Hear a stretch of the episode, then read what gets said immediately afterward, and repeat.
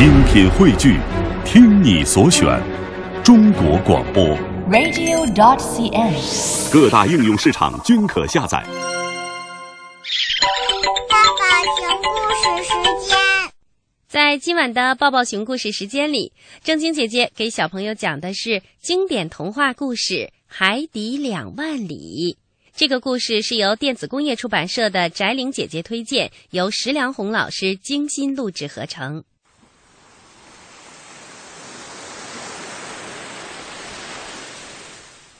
这是一个发生在海底世界里的故事。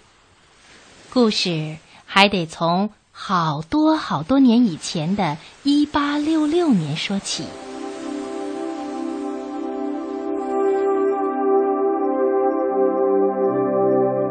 那时候啊，经常有一些船只莫名其妙的消失在茫茫的大海上。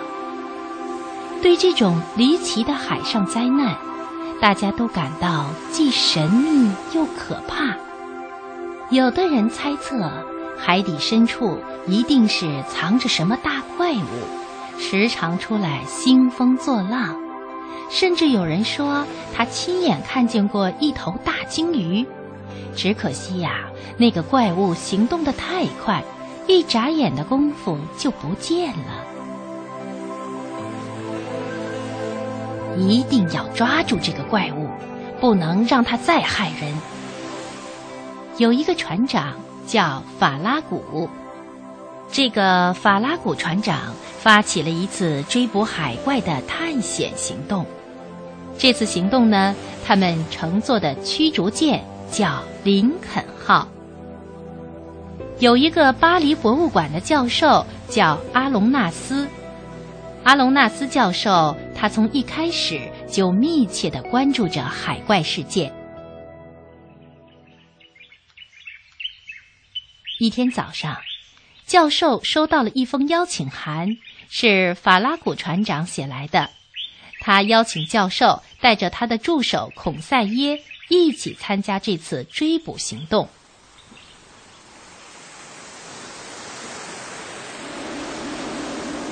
林肯号驱逐舰被装备的像一艘捕鲸船，缆绳刚一松开，很快就驶入了一望无际的太平洋深处。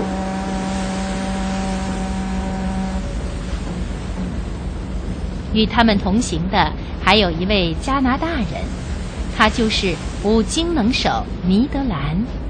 他呀。随时准备出手捕获那头凶残的大鲸鱼。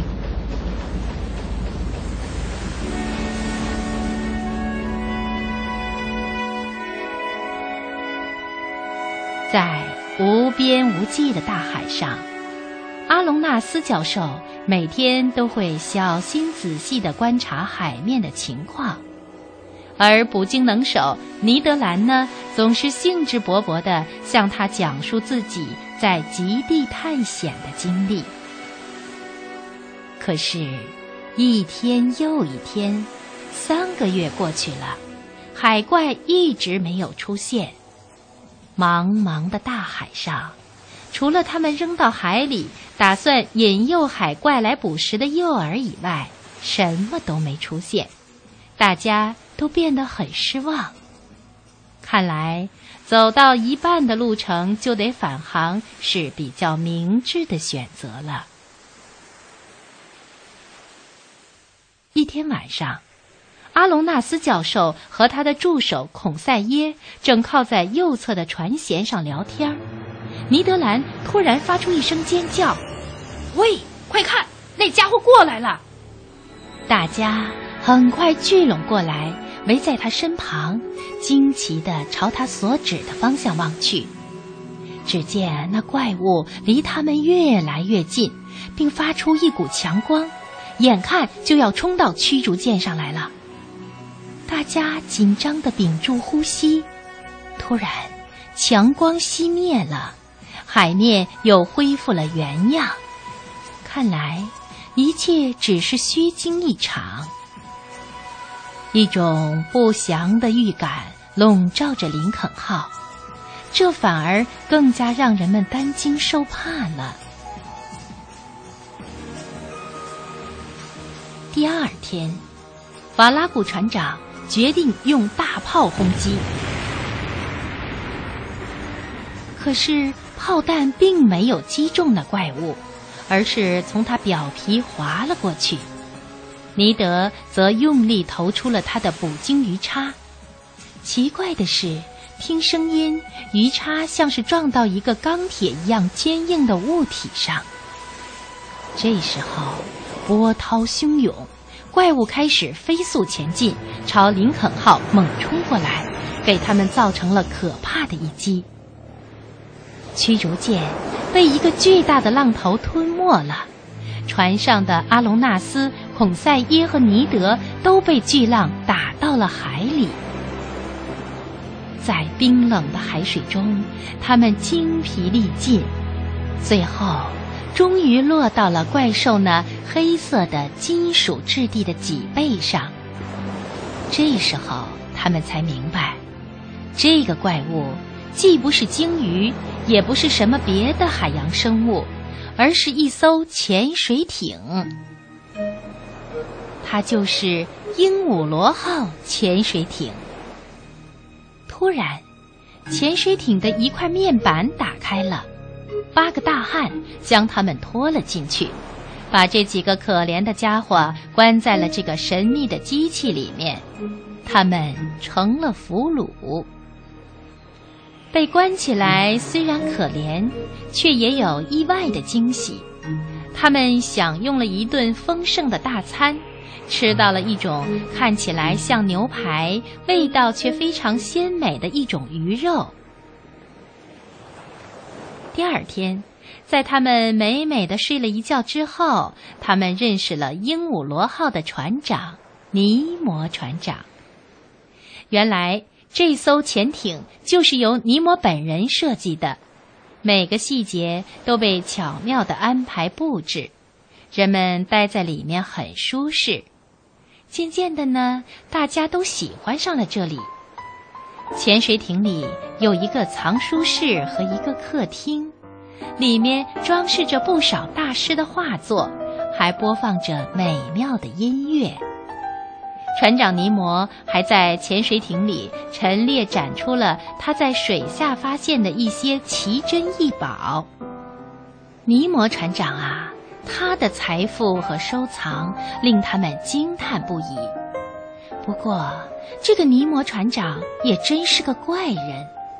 他为什么要远离城市，整天漂流在这无边无际的大海上呢？阿隆纳斯非常的好奇，他忍不住问起了尼摩船长。可是船长并不愿意透露自己的身份，他转换了话题，热情地向他们讲出自己的待客之道。嗯，你们在这艘艇里是自由的，在鹦鹉螺号里来来去去，不受约束。不久，阿隆纳斯教授才明白。他和同伴们在这里的所谓的自由，就是跟囚犯在监狱里的自由差不多。尼摩把他们困在海底的潜水艇里，是希望他们渐渐地放弃回家的想法。几个月过去了，一直待在潜水艇里的阿隆纳斯终于弄清了鹦鹉螺号的运行方法。于是，他也加入了尼摩船长的探索之旅。他穿着改进完善的潜水服，到海底珊瑚丛中去捕猎。一路上，尼德兰和孔塞耶对他们所发现的种种美景和奇珍异宝，总是赞叹不已。一天，他们在一个岛上休息的时候。被迫跟岛上的食人族打了一仗，这一仗之后，三个伙伴陷入了一个两难的抉择：一方面，他们想家了，想回去和家人团聚；另一方面，他们又对这种每天都充满惊喜和发现的探险生活恋恋不舍。一天上午。三个伙伴坐在客厅里谈论巨型章鱼的事儿。尼德宣称：“嗨，这种动物只不过是个传说罢了。”孔塞耶反驳道：“才不是呢！有水手见过的，他们的个头跟岩石一样大。”阿隆纳斯教授则平静地证实说：“嗯，确实有一些记载证明他们是存在的。”就在这时候，尼德的眼睛瞪得大大的，脸色突然变得苍白。怎么了？阿隆纳斯教授吃了一惊，他顺着尼德的目光朝外望去，一只巨型章鱼正趴在舷窗外面，至少有八米长。阿隆纳斯觉得这家伙的长相很恶心，随后他发现来的章鱼可不止一只，这些章鱼还都会变色，一旦它们生气了。就会从灰色变成红色。正当他们细细观察章鱼的八只触手、嘴巴以及嘴里隐藏着的细小尖牙的时候，尼摩船长来了。他脸色阴沉地说：“螺旋桨被一只章鱼的触手缠住了。”尼德和阿隆纳斯纷纷上前帮忙。他们唯一能做的就是拿斧子出去和章鱼搏斗。尼摩船长手下的十名水手已经准备开始战斗了，其中一个正在拧盖板的螺丝，好让大家出去。可还没等他完全拧开，盖板就猛然向上打开了，一只巨型章鱼毫不费力地掀开了盖板。章鱼的一只触手想要从开口的地方伸进来，尼摩船长连一秒钟都没有犹豫，迅速的挥动斧子斩断了这只满是吸盘的触手。所有人都上到潜水艇顶上的平台，一场血腥的激烈战斗开始了。潜水艇周围共有十二只巨型章鱼。尼德用他的鱼叉扎坏了好几只章鱼的眼睛。突然，一只章鱼趁尼德没有防备，把它掀翻了，眼看着就要把它送进嘴里一咬两半。尼摩船长赶紧过来帮忙，朝章鱼的嘴巴砍了一斧子，救下了尼德。最后，他们终于打赢了。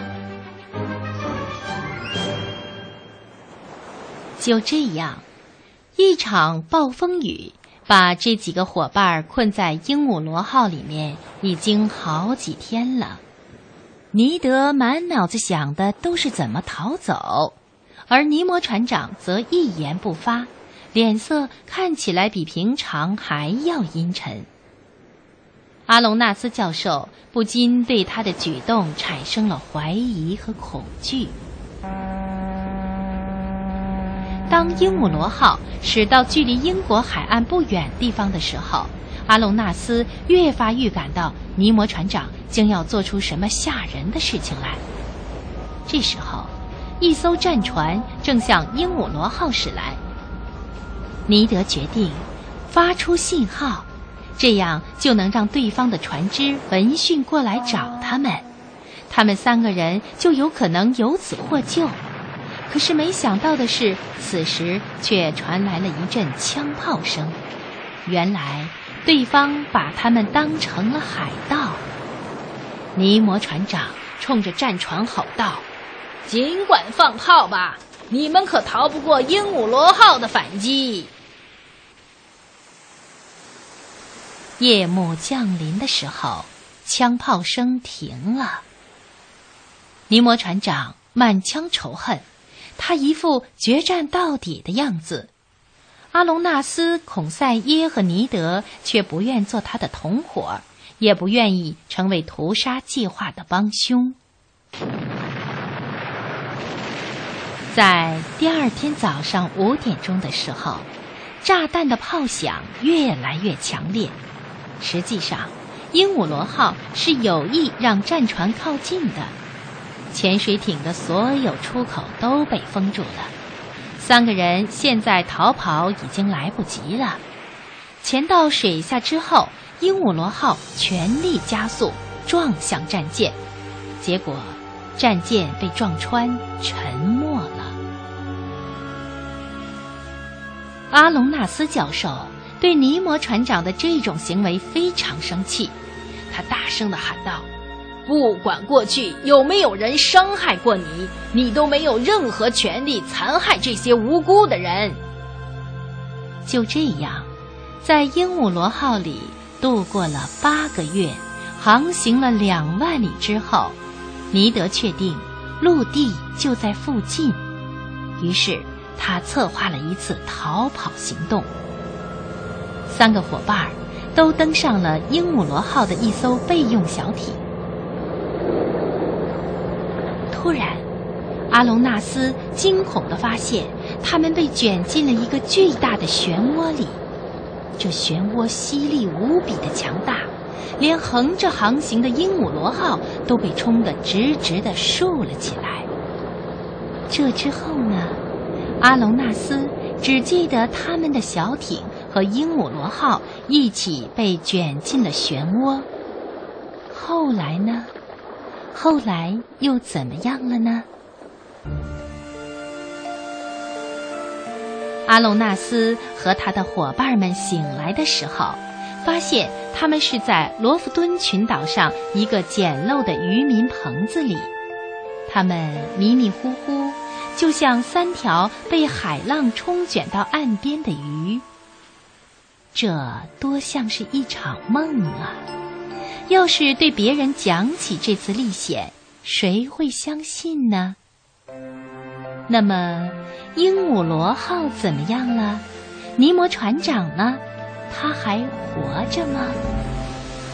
是啊，还有好多疑问无法解答。不过有一点是可以肯定的：在一八六八年的时候，只有尼摩船长和阿隆纳斯两个人。能够在海洋深处探险，并且知道许多鲜为人知的海